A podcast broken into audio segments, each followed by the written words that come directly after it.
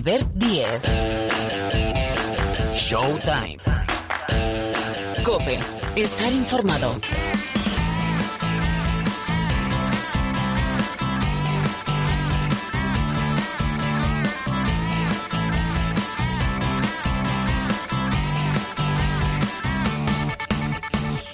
¿Cómo estáis? Bienvenidos una semana más al Rincón del Baloncesto de la cadena Cope. Ya suena aquí, empieza un nuevo capítulo de Showtime.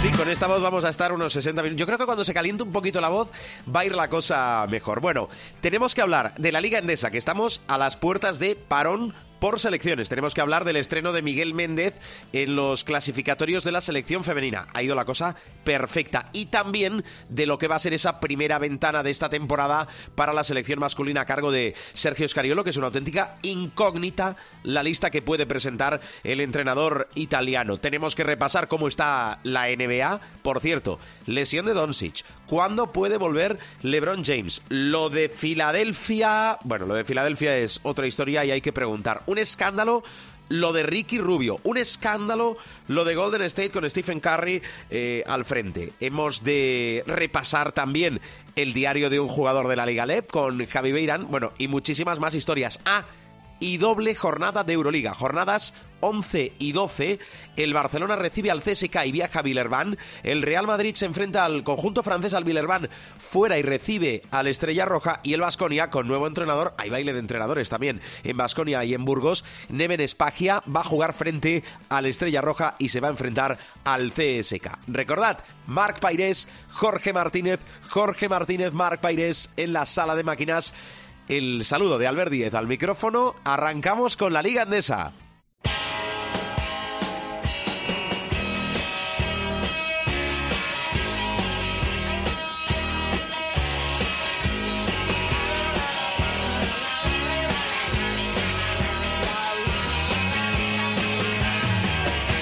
Vamos con información servicio en este tramo inicial de programa. Ya está por aquí Pilar Casado. Hola Pilar, ¿qué tal? ¿Qué tal? Muy buenas a todos. Bueno, tiene que explicarnos muchas cosas, Pilar. Hay que hablar de la selección, de las selecciones, de la femenina, de eso venimos, de la masculina.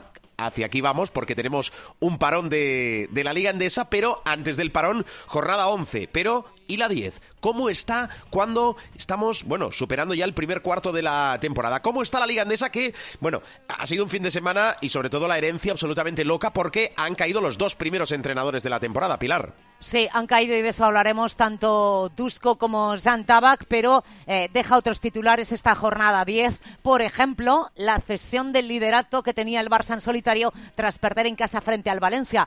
Ven truncada su imbatibilidad en Liga, los de y rota su racha de nueve victorias consecutivas. Recordáis que hablábamos la pasada semana que en la temporada 88-89 la racha era la misma, nueve victorias. En aquella ocasión la rompió el Real Madrid, en esta ha sido el conjunto de Joan Peñarroya. Y es muy curioso porque, y además tiene mucho mérito la victoria del Valencia Basket porque eh, tiene muchos hombres lesionados y suma seis victorias en esta primera decena de jornadas, cinco de las seis es a domicilio lo de Valencia Basket fuera de la Fonteta es eh, de lo más marciano que está ocurriendo ahora mismo en la liga. Solo ha ganado, por el contrario, uno en casa y fue ante el COSUR Betis hace nueve días. Bien dices, han caído dos entrenadores en esta jornada número 10. Uno es Dusko Ivanovic en Vitoria, deja Basconia al equipo en liga décimo primero con cuatro victorias y seis derrotas. Ahora mismo a dos del corte de la Copa, porque una de las novedades es ya tenemos sede para la Copa del Rey y va a ser Granada del 17 al 20 de febrero de 2022. El que se celebre en Granada lleva implícito que no hay anfitrión. Por tanto, el corte de la Copa serán los ocho primeros.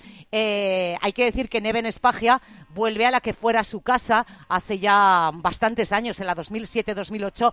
El técnico croata dirigió un total de 72 partidos oficiales. En aquella campaña la entidad azulgrana consiguió su segunda Liga CB, la tercera Supercopa, además de alcanzar la Final Four y la final de la Copa del Rey. Tiene muchísima experiencia en Euroliga y en Liga Endesa y recordemos que llega a Vitoria Gasteiz, estaba sin trabajo desde el pasado mes de abril, pero ha sido técnico asistente en Atlanta Hawks en Memphis, ha dirigido, por ejemplo, a Maccabi de Tel Aviv o a los Shanghai Sharks. El nuevo técnico azulgrana eh, ya ha dirigido, de hecho, su primer partido lo hizo ayer en Euroliga con la victoria de Basconia frente a Estrella Roja, pero se va a estrenar en Liga el próximo domingo frente al Moraván Candorra. Duelo directo por la Copa del Rey, porque la próxima jornada ya será la 11 y aquí hay que empezar a contar. Y ahora mismo está el equipo de Neven Espagia, como digo, a dos victorias del corte de la Copa. El otro en caer ha sido Santabac, al frente del banquillo del Hereda San Pablo Burgos. De momento, Félix Alonso y Fran Hernández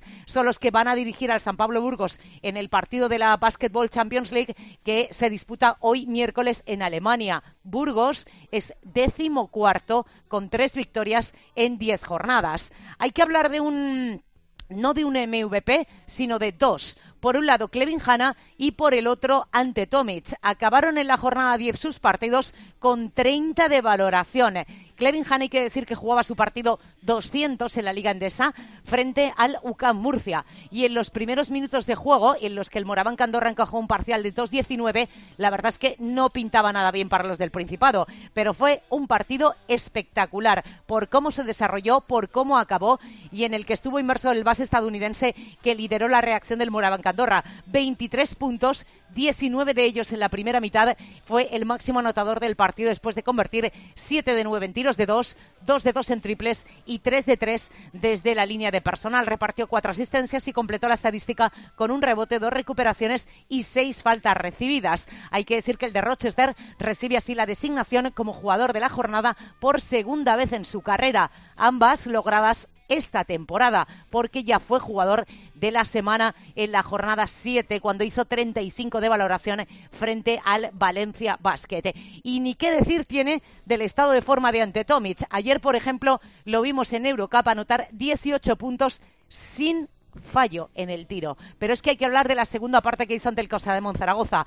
En esos segundos 20 minutos, el pívot croata anotó 18 de los 24 con los que acabó el partido, 9 de 11 en canastas de 2 y un perfecto 6 de 6 desde el tiro libre. Tampoco se quedó atrás bajo los tableros, llegó a capturar cuatro rebotes repartidos en ambos lados de la pista, dos y dos, dos asistencias y cinco faltas recibidas. Ante Tomic vuelve así a conseguir la designación como jugador de la semana, la octava vez en su carrera en la Liga Andesa, un reconocimiento que no recibía, fíjate tú, desde la temporada 18-19. Hay que añadir también el papel de Jasiel Rivero. Es eh, una exhibición lo que hizo contra el Barça, 25 de valoración en más valoración que minutos estuvo en cancha, porque solo jugó 22. Eh, la importancia, más allá de los números, con un impacto total en el juego del equipo que cayó por nueve puntos durante los 17 minutos y 18 segundos que él estuvo en el banquillo y en el más menos firmó un imponente más 17 estando en pista. Y hoy hay que hablar también de dos hombres, de Cody Miller McIntyre, es el hombre héroe de la victoria del Moraván Andorra y eh, que hay que decir que, si bien Hanna es verdad que se llevó todos los honores del MVP, hay que decir que Miller McIntyre tiene su cota de protagonismo, 21 puntos, 8 rebotes, 7 asistencias, llegando a coquetear con un triple doble para alcanzar los 22 de valoración. Y obviamente hay que hablar de otro héroe, la victoria del Real Madrid ante el Urbas Labrada, que fue Tomás Eurtel. Metió el triple definitivo, solo anotó 12 puntos, que no son una gran cantidad, pero claro, hay que contar que hizo un 4 de 5 en triples, incluido el que da la victoria al Real Madrid, nueve asistencias y dos robos, así que día redondo para el base francés del Real Madrid.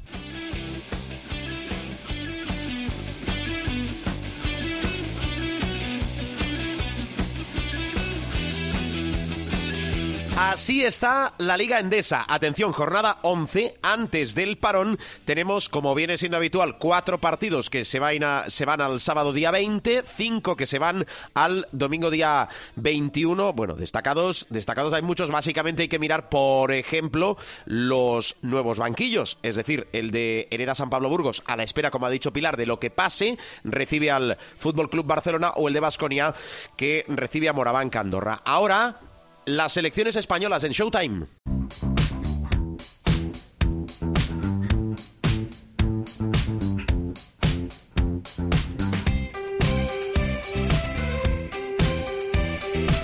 Venimos de una ventana, Pilar, la de ellas, vamos hacia otra ventana, la de ellos, pero primero Miguel Méndez, protagonista, la última semana, en el último capítulo de este programa, el programa de baloncesto de la cadena Cope, ¿cómo se ha estrenado en esa aventura con la selección en los clasificatorios? Maravillosamente bien. Adiós, ya no hay más palabras, no las hace falta cosas, definirlo. Las cosas como son. Eh, ha ganado los dos partidos, eh, tanto el de Hungría como el de Rumanía, dos partidos completamente diferentes. Eh, a priori, y después lo vimos en el parqué, es obvio que hay diferencias entre Hungría y Rumanía. Hungría era probablemente, es probablemente el rival más duro en ese grupo C de clasificación para el europeo de Israel y Eslovenia del año 2023. Nos costó más sacar el partido ante Hungría, obviamente, que el de Rumanía. Eh, pero con solo un par de días, tres días de preparación, me parece increíble el papel que hizo España, porque además eh, esta España es verdad que puede tener diferencias con respecto a un futurible campeonato, digamos de los gordos, porque es obvio, eh, porque no tenemos a Astuandur, campeona de la WNBA, bueno, pues tenía descanso después de ganar ese anillo eh, Astuandur, que está, por cierto, eh, en España, de hecho vimos eh, los homenajes el otro día en, en Gran Canaria y eso condiciona mucho. Eh, es verdad que Raquel Carrera tiene un enorme futuro, tiene un gran presente, pero un mejor futuro, pero nos hacen falta centímetros. Y, por ejemplo, con Hungría sí que nos dimos cuenta cuando enfrente tienes, por ejemplo, un 2-0-8, una 2-0-8, como era el caso de las húngaras. Eh, Alba Torrens sigue tirando mucho del carro, pero a mí me gustaría destacar, uno, eh, el paso adelante de María Conde. Ha hecho dos partidos magníficos eh, tanto en Almería frente a Rumanía como el día de Hungría. Eh, se han sumado al carro muchas jugadoras aportando en momentos puntuales de, los partidos y eh, en el caso de, eh, me gustaría destacar, de la debutante Irati Echarri. Tiene solo 23 años, se ha vestido la camiseta de la de la- del equipo nacional por primera vez eh, en esta ventana de clasificación para el Euro y es verdad que estuvo más discreta en el partido contra Hungría, pero en el partido contra Rumanía en Almería es que destapa la, la caja de las esencias. Es una jugadora con un presente fantástico en el Cadilaseu y ni qué decir tiene eh, de futuro. Y me quedo con unas palabras de Irati Echarri que decía, eh, puedes tener más talento o menos, eh, y a lo mejor no te da para llegar a la selección, pero lo que tienes que hacer es dar el máximo de ti cada día. Buena frase. Está haciendo una temporada sensacional en la SEU. Eh, por cierto, nuestros chicos que se van a concentrar el lunes que viene. eh, no hemos hablado mucho de la selección, pero no sé con qué puede contar y qué convocatoria va a hacer Escariolo. Bueno, eh, se concentrarán seguramente, falta que confirme la, agenda de la federación. Entiendo que se pueden reunir el domingo por la noche, según vaya acabando la jornada de la Liga Endesa, porque esta ventana, que es clasificatoria de la Copa del Mundo de 2023, insisto, Copa del Mundo de 2023, porque el Euro de 2022 ya está más que sorteado, ya tenemos fechas, ya tenemos sedes, ya lo tenemos todo. Insisto, Copa del Mundo de 2023, eh, para España tiene dos partidos. El viernes 26 a domicilio vamos a visitar a Macedonia del Norte y el 29 en Jaén vamos a recibir a Georgia. Eh, tenemos que tener en cuenta y recordárselo a los oyentes, en estas listas de ventanas no puede haber ni jugadores NBAs ni jugadores de plantillas Euroliga. Es decir, no puede haber jugadores del Barça, no puede haber jugadores de Basconia, no puede haber jugadores del Real Madrid. Sí de los equipos que, por ejemplo, juegan Eurocup, sí también de los que juegan eh, Basketball Champions League, amén de otros, evidentemente, que pueden estar fuera de España y en equipos que no juegan competición europea. Vamos a ver cómo está el parte de lesionados y de tocados, pero creo que Sergio Escariolo puede hacer una selección muy, muy competitiva. Y además hay jugadores que en temporadas anteriores no podían formar parte de eh, las ventanas porque estaban en equipos de Euroliga, pero han pasado a lo mejor a jugar Eurocup. Con lo cual, por ahí hay que sumar, ¿no? Bueno, pues vamos a estar a, a la espera de esa convocatoria, pero esta es la hoja de ruta de España. Pilar, cuídate mucho. Eh, te he mandado el diario, ¿eh? Eh, Enseguida lo ponemos, ¿eh? Eh. Ahora vais a averiguar, ahora vais a saber y entender. Ahora Javi Beirán ha entendido, ay amigo, cómo se sufren los partidos viéndolos por la tele. Amigo mío, amigo, ahora es. te has puesto donde estamos nosotros. Ahora Beirán te has puesto No, donde estamos eh, nosotros. No, donde se han puesto los aficionados. Ah, y bueno, el diario de un jugador de la LEP con eh, Javi Beirán enseguida. Eh, Pilar, cuídate, gracias. Hasta la semana que viene.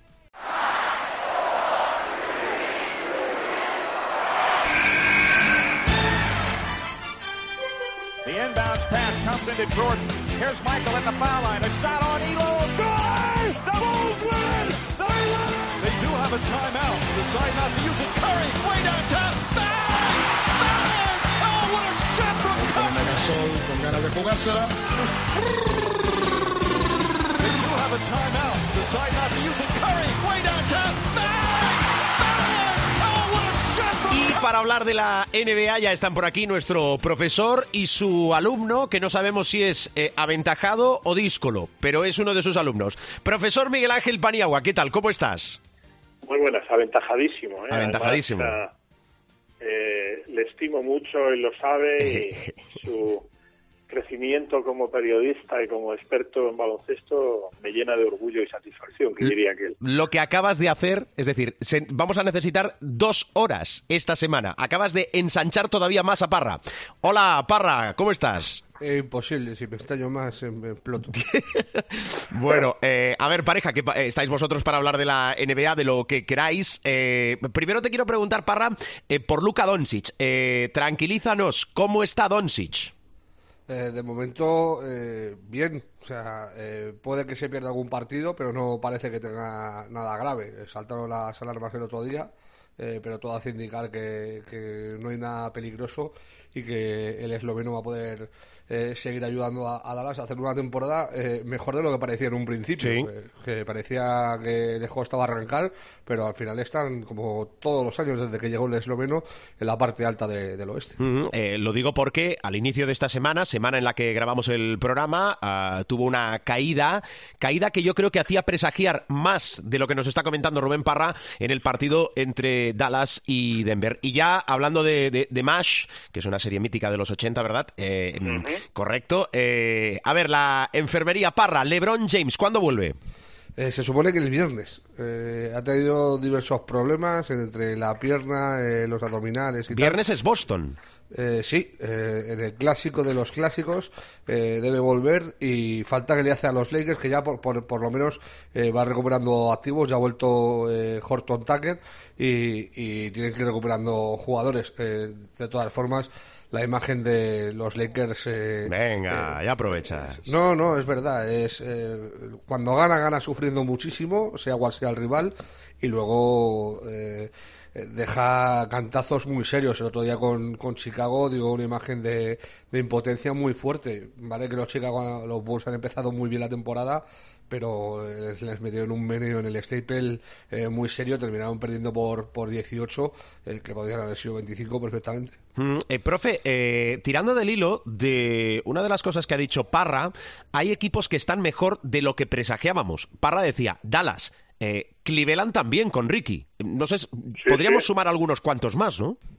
Sí, sí, no, no. Ahora, a ver, yo eh, considero que hay eh, dos espacios naturales ¿no? a lo largo de una temporada. El inicio, donde hay equipos que arrancan muy potente y luego se desinflan un poco, y luego hay equipos que arrancan eh, muy flojitos y luego cuando cogen velocidad de crucero son imparables.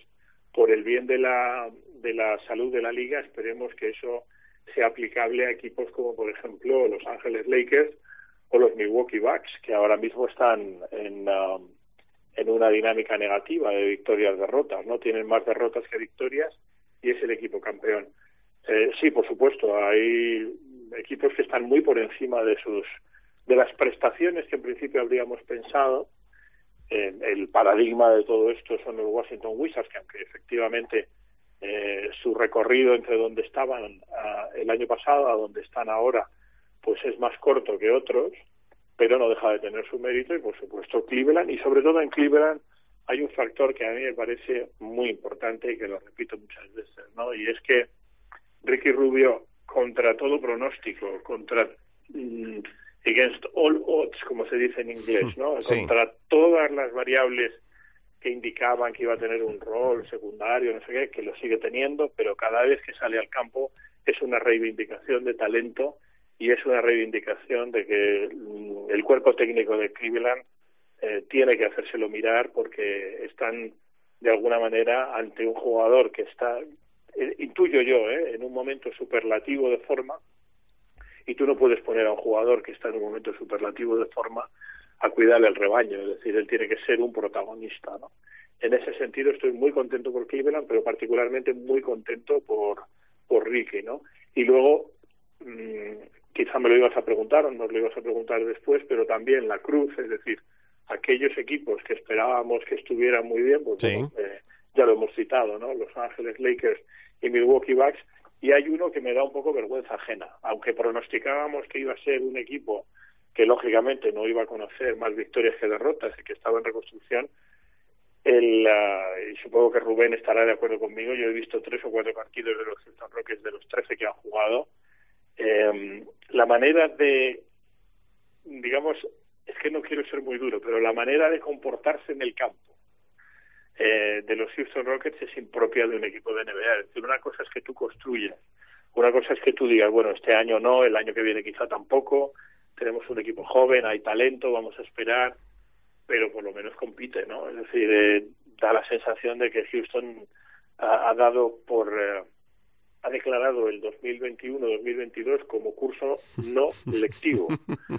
Entonces, claro, da un poco vergüenza, vergüenza ajena. ¿eh? De, de, quiero decir, esperábamos todos que estuviera último, penúltimo, pero no que diera esa imagen tan lamentable.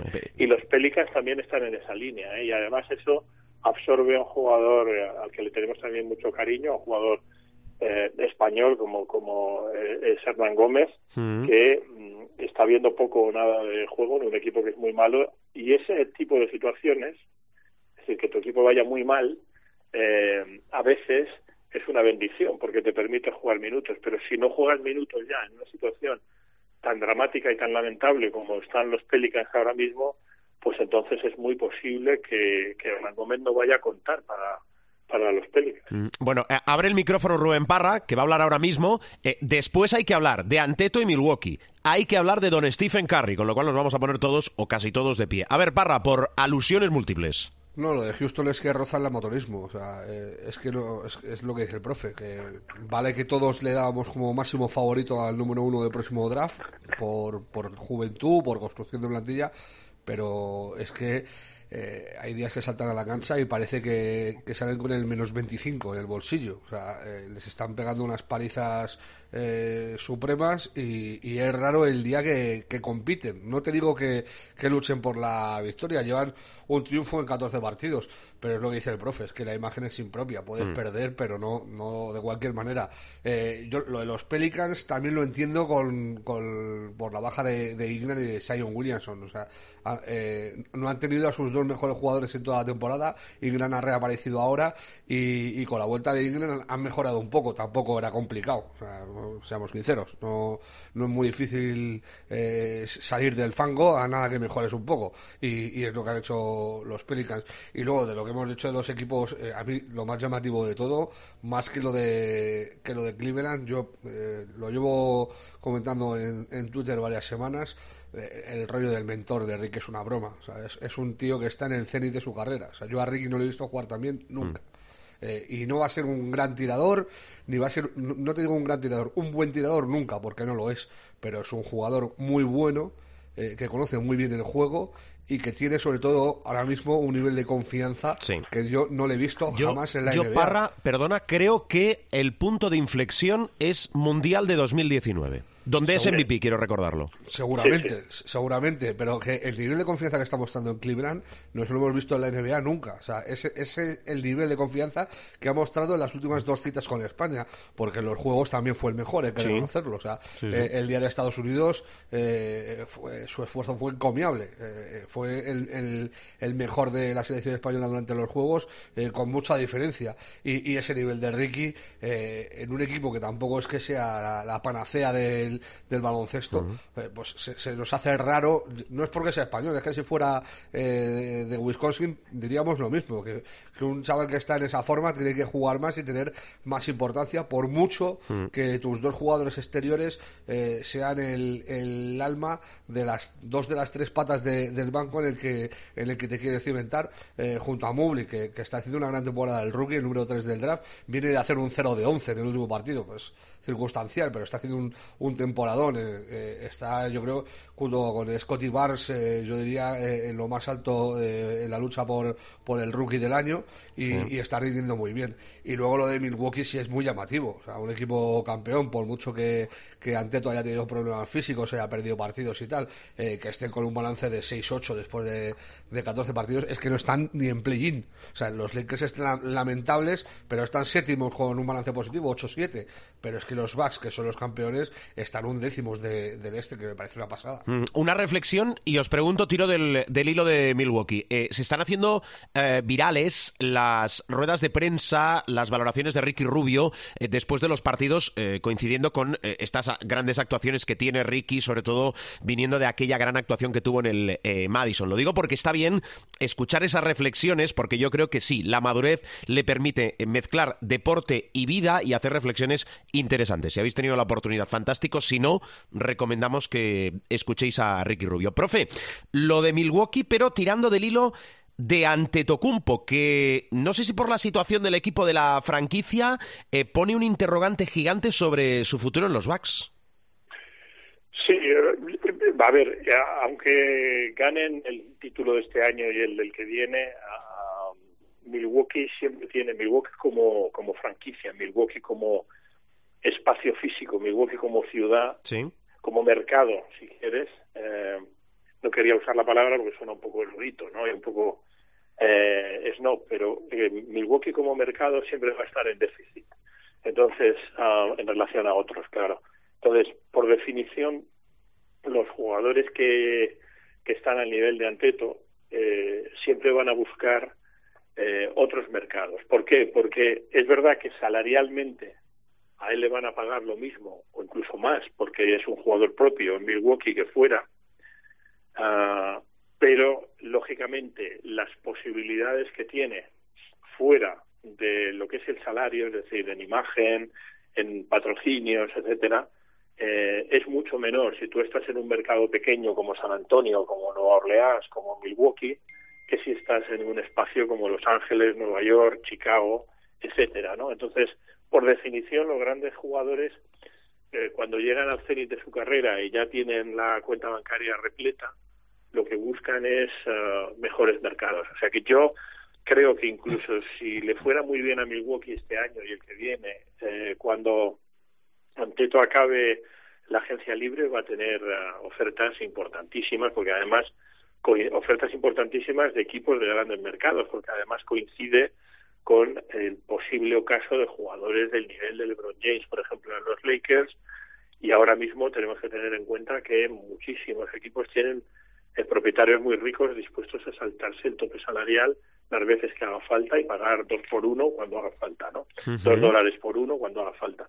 Por lo tanto, a mí eso no me sorprende y yo apuesto porque independientemente de lo bien que les vaya a, a los Milwaukee Bucks, Anteto como mínimo va a explorar el mercado. Tenemos que tener en cuenta un detalle y es que eh, aunque un jugador alcance los 40 millones al año en salario, que hoy en día está al alcance de, las estrellas y, y, es un salario, no digo normal, pero es un salario bastante habitual para las megaestrellas y va a serlo todavía más a medida que mejore la economía global de la NBA y vayamos a un tope salarial más alto y por lo tanto un reparto mayor de dinero. Eh, hay que tener en cuenta que hoy en día los jugadores uh, importantes de la NBA, los que son más uh, marketeables, por así decirlo, están doblando ese, ese salario en, en imagen, ¿no? Es decir, estamos en, en cotas de 70, 80 millones de, de dólares, lo cual te pone fácilmente en 100 millones al año. Y esa es una de las motivaciones que puede tener Anteto para, como mínimo, explorar la agencia libre. Yo lo considero lógico y creo que es un movimiento eh, muy lógico por parte de él y de su agencia. Mm, eh, perdona, profe, eh, ahora que hablábamos de, o hablamos de canjes, de futuro, de cambios, Ricky, que está en temporada, es de, temporada inicial, pero temporada de final de contrato, ah, ¿va a acabar en Cleveland? ¿Tú qué piensas? Este año sí, yo creo que este año acaba seguro. Eh, dentro de todo lo seguro que es la NBA, Que, que, aquí nadie garantiza nada, ¿no? Ya hemos dicho muchísimas veces que en la NBA, salvo tres o cuatro privilegiados que tienen esa cláusula de que ni siquiera es de no traspaso, sino de que ellos tienen que ser consultados antes de ser traspasados, el resto son mortales, mortales que además firman un contrato fáustico donde literalmente vendes tu alma al diablo, el diablo es la patronal de la NBA a cambio de mucho dinero, ¿no? Pero te pueden mover de sitio y hoy estás en, en eh, Los Ángeles a 21 grados Celsius y mañana te traspasan a Minnesota con los Minnesota Timberwolves y en Minneapolis hay 21 grados Celsius pero bajo cero. Sí, sí, sí. Y necesitas una pala para quitar la nieve. Claro, es, Sí, sí. es un ejemplo, ¿no? Pero eh, yo siempre digo que esos 42 grados de diferencia reflejan claramente eh, lo que es el mundo de la, de la NBA. Mm. Eh, dicho esto, pues eh, yo creo que con el año que está haciendo Ricky va a tener la posibilidad, supongo, de renovar con Cleveland y de tener ofertas NBA. Pero tampoco descarto que haga una, approach a- una aproximación a Europa. Eh, si la NBA se empeña en seguir vendiéndole la moto de que va a ser un jugador nodriza, un jugador que va a, por así decirlo, figurativamente amamantar a jugadores jóvenes, cuando está demostradísimo que puede ser un jugador eh, tremendo mm, como titular y como líder de un equipo competitivo, no te digo a lo mejor de un grande grande, pero de un equipo competitivo que pueda jugar en los playoffs. Yo creo que este año, salvo sorpresa mayúscula, no se va a mover de Cleveland y el año que viene él va a tener, eh, si sigue así además, que no hay indicios de que no vaya a seguir así, la sartén por el mango en la medida en que un jugador de la NBA puede tener la sartén por el mango. Claro. Em, a ver, que os quiero preguntar por eh, Filadelfia después yo creo que la, exhibición o el momento de Stephen Curry, además de haberse enfrentado a los Nets, pero eh, Parra, aprovechando que hablamos nuevamente de Ricky y de los españoles, ¿qué querías apuntar?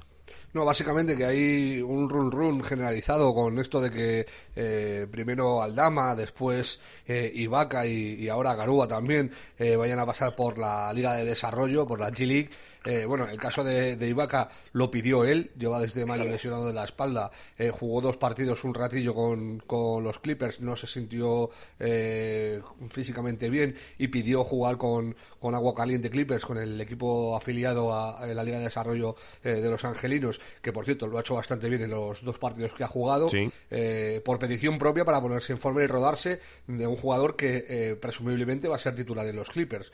Y luego está el caso de Aldama y de Garúa, que son dos eh, chavales de 19 años jóvenes, de 19-20 años, que acaban de llegar a la liga. Eh, en, eh, en el caso de Santi, en un equipo claramente con aspiraciones a playoff y con una plantilla muy amplia en el que tiene muy complicado jugar. De hecho, eh, Aldama solo ha aparecido en, en partidos en los que Memphis ha ido o ganando o perdiendo por mucho y, y Garuba, pues tres cuartas de lo mismo con, Houston. En, en el caso de Garuba es más sangrante porque lo que decíamos de los Rockets es que son una banda eh, y, que, y que no juegue ahí pues eh, llamó un poco más la atención, sobre todo pensando en lo que podría aportar. Pero es que a lo mejor, eh, si incides un poco en ese pensamiento, a lo mejor no quieren los Rockets lo que Garuba les aporta, que es precisamente eh, profesionalidad, eh, garra, tal. eh, es, Garuba es todo lo contrario a, lo que están mostrando lo- eh, los tejanos en, en este inicio de temporada. Y quiero decir que es normal para todo aquel que no es una superestrella en su primer, segundo año pasar por la Liga de Desarrollo. Que hay tíos, a lo mejor ya no nos acordamos, eh, porque estamos hablando de gente que ha ganado el anillo de campeón y, teniendo importancia en sus equipos, pero Middleton, por ejemplo, pasó por la Liga de Desarrollo. Eh, Van Vliet pasó por la Liga de Desarrollo.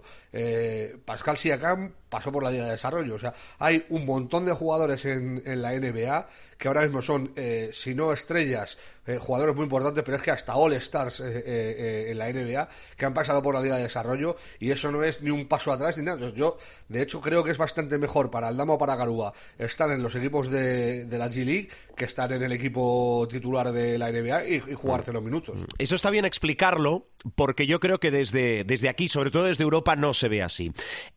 A ver, eh, profe, Filadelfia, que estoy, estoy a punto, co- como la cosa siga así, estoy a punto de darle a, a los Sixers y Filadelfia entidad propia, es decir, un espacio reservado dentro Sí, sí, de, sí. de la tertulia. NBA con sintonía propia, porque, eh, o sea, cómo se ha desmoronado el castillo es, es, es el, otro alucinante. día, el otro día me invitaron a un podcast que hay en Filadelfia bastante popular, Ajá. donde hablan de todo el deporte de Filadelfia. Eh, y me invitaron para hablar de los de los Sixers y cómo veíamos eh, el tema de, de Ben Simmons y no te puedes ni imaginar eh, dejan entrar a oyentes en, la Sí. antena y no te pueden imaginar los oyentes de Filadelfia cómo están con Ben Simmons. es una barbaridad. Bueno, el tema de Ben Simmons sigue, mm, no te voy a decir mal, sigue pésimamente mal. Es decir, había un brote verde. Había una tregua, ¿no? Había una tregua en principio. Sí, había una especie de tregua, pero eh, intervino el agente Rich Paul diciendo que, bueno, hablando de maltrato, hablando del egoísmo de Filadelfia y tal. Rich Paul, recordad, dentro de, cuando, como comentábamos en el capítulo 17 de esta saga, debemos ir ya por el 33, uh, Rich Paul se sintió muy ofendido con uh, la gerencia de Filadelfia y yo creo que es una, una batalla personal ya, o sea, que, que ya no solamente vencimos, sino que Rich Paul está instrumentalizando su rencor hacia Filadelfia a través de su pupilo, porque el pupilo estaba más o menos eh, en la idea de decir, bueno, pues voy a ir poco a poco, eh, es verdad que el tema mental me lo reservo y no voy a ir con los doctores de Filadelfia y tal, pero ha intervenido Rich Paul y la cosa ha vuelto a la casilla cero y con uh, una afición cada vez más furibunda, con menos posibilidades de traspaso, aunque uno de los uh, compañeros eh, del podcast este en el que intervine en, uh, en la radio de Filadelfia eh, apuntó una historia que puede ser eh, muy chocante y que voy a, a, narrar en breve, ¿no? Pero bueno, el tema está muy mal, es decir, eh, no ha viajado con el equipo, eh, Filadelfia sigue es verdad que pone el dinero en una cuenta de fideicomiso, es decir, que no le quita el dinero de inmediato, sino que la tiene, tiene el, pone el dinero en una cuenta de fideicomiso, que es como decir, bueno, pues te aparto este dinero, eh, si vuelves al redil te lo daré y si seguimos en conflicto, pues te lo voy a quitar, ¿no? Y la teoría no conspiratoria, sino que viene de, precisamente de Nueva Orleans, es que Zion había, habría pedido a la gerencia de los Pélicas, donde también bajan las aguas turbulentas, que investigue la posibilidad de un acuerdo con Filadelfia para un traspaso cuasi directo entre Ben Simmons y Zion Williamson. La idea no, no es descartable, eh, la idea no es mala, Filadelfia tiene ciertas reticencias, pero yo lo veo muy, muy complicado. Es que uh, tengo muchas dudas de que los Pelicans uh, se avengan a... Si es verdad que Sion ha dicho eso, que es verdad que Sion, y lo comentaba el otro día Rubén, yo creo, Sion está a disgusto en, en Nueva Orleans, eso es evidente. Si es verdad que Sion ha pedido que se investigue ese traspaso, que, a sus agentes y que de alguna manera se pongan en contacto, sería un traspaso bastante razonable para las dos franquicias, porque, bueno, Simmons e Ingram juntos en, en, los Pelicans uh, suena bien, con un Ben Simmons uh, eh, mentalizado para jugar y sin crear conflictos, y Sion sigue siendo una incógnita, pero es un pepinazo. Eh, si está bien de salud y está bien físicamente y no tiene los michelines que tiene ahora, pues vamos, es un jugadorazo en potencia. Pero hay muchas reticencias y yo la primera que veo es que Nueva Orleans no, no se va a tener a razones. Si, si es verdad que sí han pedido eso. Pero no os podéis imaginar cómo está el público con Ben. Es que yo eh, no he tenido ocasión de volver a hablar con, eh, con uh, Morey desde hace tiempo, ¿no? Con uh, mi amigo, el presidente de Filadelfia. Llevo tiempo sin hablar con él, pero es que incluso yo pensaba en el escenario de que haya una paz, ¿no? Y que diga Ben Simmons, vuelvo, es que el público está tan en contra de él, o sea, que ríete tú de Griezmann en el Atlético de Madrid, ¿sabes? Bueno. O sea, es que Ben Simmons tendría que meter, Griezmann ha metido goles y ya se ha ganado la afición, pero yo es que considero que Ben Simmons tendría que meterla con el pie desde medio campo y todavía el público le seguiría pitando porque mucha gente, y yo creo que muchos de los oyentes que entraron en ese podcast que os comento, sí. eh, lo que decían era que un jugador profesional, esto lo hemos dicho Rubén y yo muchas veces, y tú también, Albert, un jugador profesional tiene que ponerse ciertos límites a la hora de jugar contra su franquicia, ¿sabes? Tú puedes decir, oye, mira, yo no estoy a gusto, por favor, búscame un traspaso, pero no montar el número que está montando este jugador por el mero hecho que no es tampoco baladí de que su entrenador y un compañero eh, le pusieron a caldo después de que hiciera una actuación lamentable, ¿no? El, el, el, curso pasado. Pero la cosa está muy malita y cuando sigamos con esta saga, que yo creo que has dado una buena idea de que sigamos con la saga de Filadelfia. No, no, lo, lo voy a hacer. Sintonía, eh, perdón, sintonía propia a partir de la semana que viene, Eso espacio es. propio para los Sixers, tú. Porque da para mucho, ¿eh? Da ¿Me puedes poner la música de Rocky? Bueno, pues mira. Que queda allí. Sí, Mira, muy bien, además. Brainstorming, además, eh, venga, una idea, ya tengo, vale. Luego os mando, si, bueno, hoy, quizá hoy no, porque estoy muy liado, pero tengo que mandar una foto que me hice haciendo un poco el canelo ahí al lado de la estatua que tiene eh, Sylvester Stallone ahí en las Sí. escaleras y haciendo el canelo porque yo también levantaba los brazos como él y tal. En fin. Yo creo que lo hemos hecho tiempos- todos de allí. Sí. Tiempos de juventud, tiempos de juventud. Sí, sí. Bueno, eh, permitidme, digo sobre todos lo- los oyentes. Desde aquí, gracias, una felicitación especial a los guionistas de la NBA, ¿eh? en plural. Oh. Gracias, gracias a todos por el relato. A ver, eh, dos cosas rápidas. Eh, si hablamos de Filadelfia, que en la semana en curso yo creo que es uno de los peores equipos, digo por la situación, por todo, de la NBA, cinco derrotas seguidas, no está Embiid, eh, no quiere viajar Ben Simmons eh, a, esa, a esa gira por el oeste. Yo creo que el equipo del momento, Parra, o como mínimo uno de los equipos del momento, Warriors, Golden State. No, no, es el mejor equipo de la liga sin ningún lugar a dudas. Y, y lo, lo podemos minimizar a, no, es que tienen a Curry. No, no. Los Warriors son mucho más que Curry. Eh, los Warriors están atacando como nadie y están defendiendo como nadie. O sea, eh, la defensa eh, que hacen los de Kerr, eh, comandada por, por Draymond Green, que va enfilado a, a pelear de una vez por todas por el jugador defensivo del año, en algún momento se lo tendrán que dar a este chaval, porque otra cosa no, pero defender defiende como pocos. Pero es que es eso, tú ves los nombres y a lo mejor, pues... Poole no te llama mucho la atención, o Damian Lee no te llama la atención, o Iguodala que está de vuelta de todo no te llama la atención, o yo qué sé, eh, Kevin Looney, pero es que defensivamente son una, una roca y luego moviendo la bola en ataque son un espectáculo. O sea, el baile que le metieron ayer a los Nets o sea, fue espectacular. El tercer cuarto, que por cierto yo creo que es uno de los peores terceros, de los peores periodos eh, que le he visto jugar a Durán en la vida. O sea, lo falló todo. O sea, eh, hizo como 0 de 8 en tiros de campo, eh, 0 de 4 en triples, una, una cosa loca. Y justo ahí se rompió el partido. Eh, y luego lo de Curry es que es- está, es- este chaval está en otro mundo. O sea, empieza el partido mete cuatro triples seguidos, nada más empezar el partido, falla de quinto.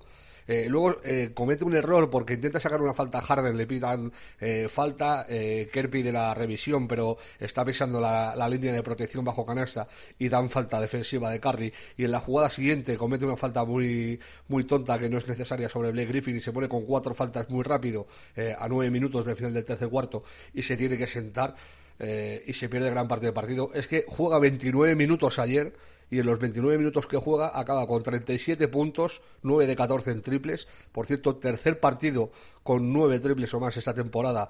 Eh, bueno, esta temporada no, eh, en los últimos 10 días, que es, una cosa de locos. 37 puntos, 7 rebotes, 5 asistencias, 2 robos y un tapón.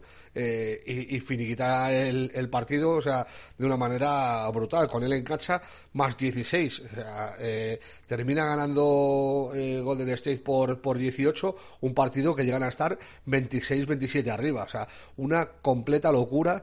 eh, y, y luego, aparte, es que eh, vas viendo lo que le falta, es que a estos les falta Wiseman, que es el número 2 del, del penúltimo draft, Sí. no de, de este verano, del anterior, eh, que es un pivot que que les va a sumar mucho porque precisamente en esa posición es donde más cojos están los, los Warriors. Y luego Clay Thompson que en algún momento de diciembre aparecerá con su, con su muñeca al sol al viento eh, de la bahía y, y- y veremos a ver. Y luego por ejemplo Kuminga eh, el número 7 del último draft eh, los tres ratos que ha venido jugando desde que se ha recuperado de sus molestias ojito con el chaval este también que tiene un potencial eh, defensivo y sobre todo en actitud. O sea se le ve una actitud de que yo creo que tiene mucho que ver Draymond Green en eso, eh, de cómo le ha enchufado el- en la liga, que ojito también con el Cominga este, si no, si no está eh, en 3-4 años como uno de los mejores defensores de la liga. Bueno, eh, una realidad han vuelto los Warriors. A ver, Parra, rápidamente, que está llegando el tren a la siguiente estación. Partidos que no hay que perderse en la semana en curso. Mira, he elegido cinco, por hacerlo rápido. En la madrugada del miércoles al, al jueves, del día que estamos grabando, Milwaukee Bucks contra Lakers. Duelo de titanes en, en horas bajas eh, en, Milwaukee. Este, esa misma madrugada, los Suns contra los Mavericks, que, eh, claro, eh, va a depender mucho de si Curry está bien del tobillo, o sea, Curry, Doncic está bien del tobillo o no para esta noche, si puede jugar, para ver lo apetecible que es, porque sin Doncic, evidentemente, los Suns son mega favoritos. Lo- Los Suns que, han acumulado una racha de, victorias espectaculares, de, espectacular, de hecho, son la mejor racha activa de la liga con nueve victorias seguidas.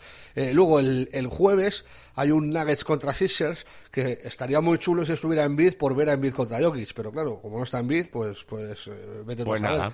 Eh, eh, a ver si aparece, si reaparece Michael Porter Jr., que parece que va mejorando de, de esas molestias en, en la espalda que le han hecho perderse los últimos partidos. Luego el viernes, el clásico entre los clásicos, eh, en Boston, Celtics contra, contra Lakers. Posible Y, eh, regreso de LeBron, lo volvemos a reiterar.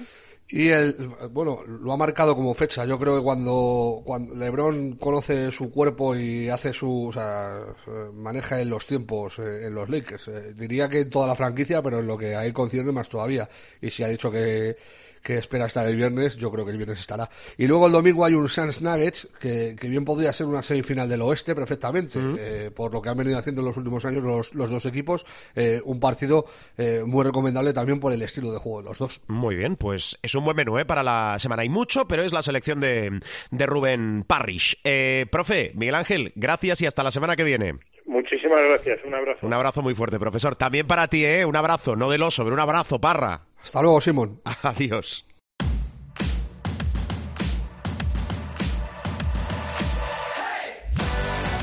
Pues vamos a ir cerrando programa, todavía nos quedan cosas. Ahora lo que comentábamos con Pilar, el diario de un jugador de la Liga LEP, ¿sabéis? Y agradecemos mucho la colaboración que en una temporada especial en la segunda categoría nacional en importancia, con la presencia del Movistar Estudiantes, semana tras semana el diario, bueno, es el diario de un jugador de baloncesto, nada más y nada menos que el diario de Beirán, el diario de Javi Beirán que ahora, bueno, lo ve desde otra óptica y desde otro prisma, fuera de las canchas. Hola Javi, ¿qué tal? Hola, ¿cómo estamos?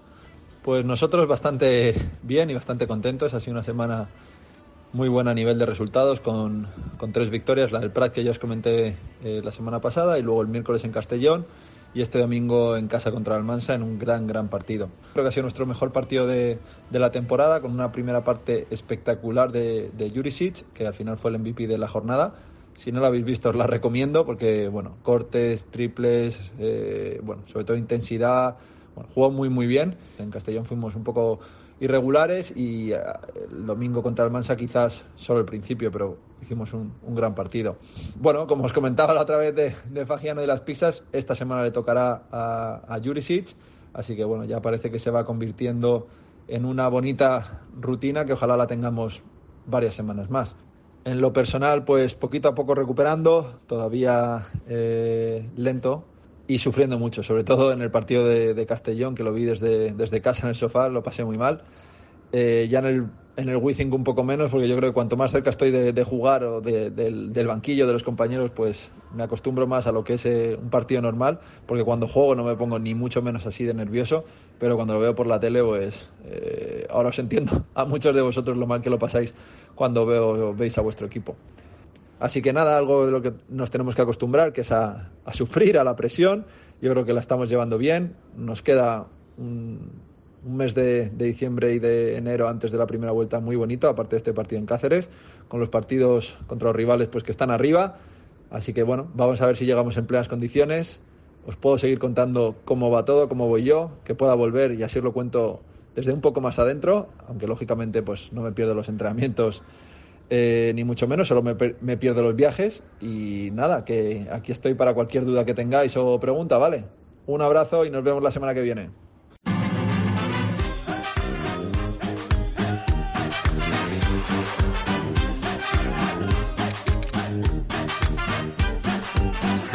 Y ahora el supermanager. Hola, José Luis Gil, ¿cómo estás?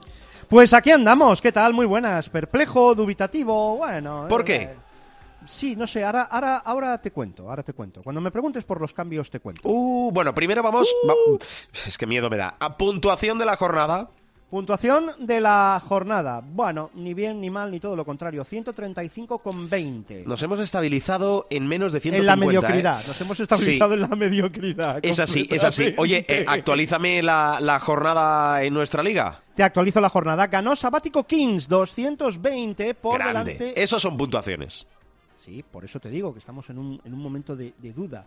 Por delante de Kinarro Team, 215,8 y de Chicho Terremoto, Hombre. 213,2. ¿Te acuerdas Por favor. de Chicho Terremoto? Por ¡Qué favor. tiempos aquellos, eh! Qué infancia. Pero, oye, hay que quitarse el gorro eh, porque le echamos el gafe y se ha sobrepuesto al gafe. Jorge-Chapeldún. Sí. Que recupera el liderato de nuestra liga y recupera el liderato de la general. Bueno, hombre, felicidades, sí, 1700. señor, muy De- de- bien, Cuando desde digo aquí. la general, digo la general de, de, de, Supermanager, Sí, sí. todos los... Es Ah, que vale, uno vale. de los nuestros, porque todos sois de los nuestros, Uno de uno de sobrepasa nuestras fronteras Uno y encabeza la clasificación general del Supermanager Eh, uno de Inoi. de Tutti Le Monde. Eh, uno. Eso, eso quiere decir trinque doble, ¿eh? Porque trinca, trinca el, el premio global del Exacto. Supermanager y trinca el premio de nuestra... Va, va a a poner una tienda a este paso. Eh, eh, felicidades a todos, queda todavía mucha Menos liga. a uno, ahora va a haber. a Sí, todos menos a exacto, uno. a ti. Sí, sí, Pe- sí. Queda mucha liga y ahora claro, hay, recuerdo, un impasse. Después de esta jornada, la número 11, hay un impasse porque tenemos parón. Entonces, equipo que llevamos, Gil. Equipo que llevamos. Vamos a ver si Bases, llegamos bien al parón. Taylor y Francisco. Sí. de Manresa. Sí, Silvein Aleros, Francisco. Sí. Musa, Axel Butell, Obi Emegano y Sedekerskis. Nos ha ido muy bien en los aleros. ¿eh? Nos ha ido muy bien. Pivots, Edi Tavares, Chima Moniki, Marco Todorovic y tu amigo, tu hermano, tu protegido, tu ahijado, Nikola Mirotic. ¿Eh? Tengo dudas, tengo dudas de, de si seguir el método de siempre o, o darle una vuelta a esto. Yo creo que voy a seguir el método de siempre y cuando venga el parón vamos a cambiar de método porque esto no funciona. O sea que vamos a llegar igual de mal al parón que estamos. Las cosas como son. Esto Ya. no funciona. Va fuera, lo siento por él, ¿eh? no, no es nada personal, no es nada personal. Pero va a ir fuera Marco Todorovic. Yo creo que los aleros no los voy a tocar. Y la otra duda. Taylor viene de un menos 5 y Francisco de un menos 2. Recuerdo que hay doble jornada de Euroliga. Basta ser que los quites. Es igual, si ya da, todo esto da igual, ahora te cuento. Porque basta ser que los quites para que se salgan. Ya nos pasó con Sedekerskis, que lo, lo Pues quitamos y haz la una cosa, que lo... si, si tu método es tan fácil, eh, piensa en quitarlos y no los quites. Correcto, pues yo creo que va a ser lo que voy a hacer. Es decir, quitar solo a Marco Todorovic. Lo de Mirotic, me lo voy a pensar porque Burgos-Barça es un partido dado a rotaciones, es un partido dado a rotaciones y, alguna y alguna vuelta, pero pero pero es que claro, Manresa-Murcia eh, no no no parece no parece un desplazamiento difícil para, para Monique, ¿no?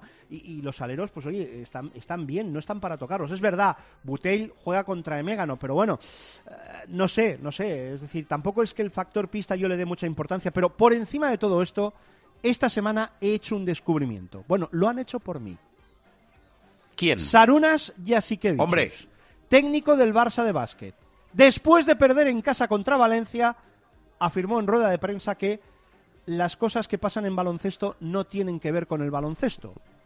¿Para qué me rompo yo la cabeza Claro. mirando cuadros? ¿Para qué le damos vueltas tantos ¿Para qué años? le damos vueltas? Exacto. Se lo voy a No trasladar a- se lo voy a trasladar la semana que viene a Paniagua esto. No, no toquemos, no toquemos nada, no, guiémonos, yo que sé, del oráculo, de una vela, de, de, yo que sé, de si un grajo vuela y pasa por delante tuyo en el cielo, y ya está, y haz los cambios de esa manera, y no pienses en baloncesto para hacer los cambios de baloncesto. Vale, pues apuntado queda. Eh, Algo más. Eh, pues eh, nada más, eh, ahora mismo... Me encanta cuando un redactor le pregunta si hay algo más porque intenta buscar algo para no, decir más. no, nada más. Sinceramente, nada más. Muy ¿Qué- bien. qué- qué más? No sé si tienes alguna otra duda o alguna No, no, particular, dudas pero tengo muchas, pero eh, estoy. va- vamos a ver si después del parón afinamos un poquito más.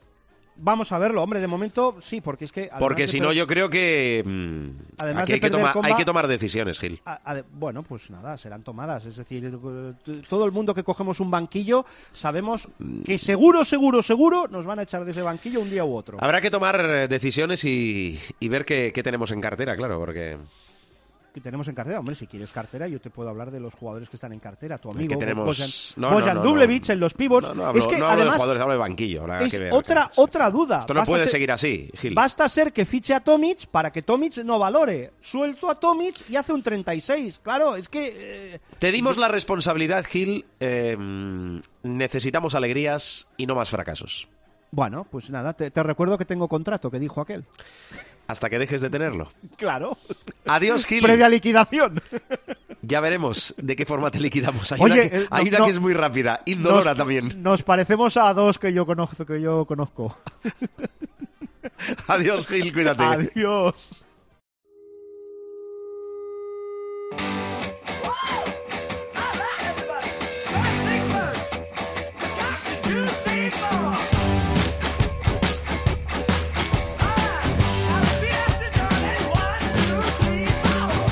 Vamos, bajamos la persiana del capítulo de esta semana. Yo creo que hemos acabado mejor de lo que hemos empezado, ¿no? Calentando un poquito la voz. Recordad que habitamos, estamos siempre en nuestra web www.cope.es. Nos buscáis, nos encontráis y sobre todo nos escucháis. Gracias por seguirnos semana a semana aquí en el programa de baloncesto de la cadena Cope. Hasta la semana que viene.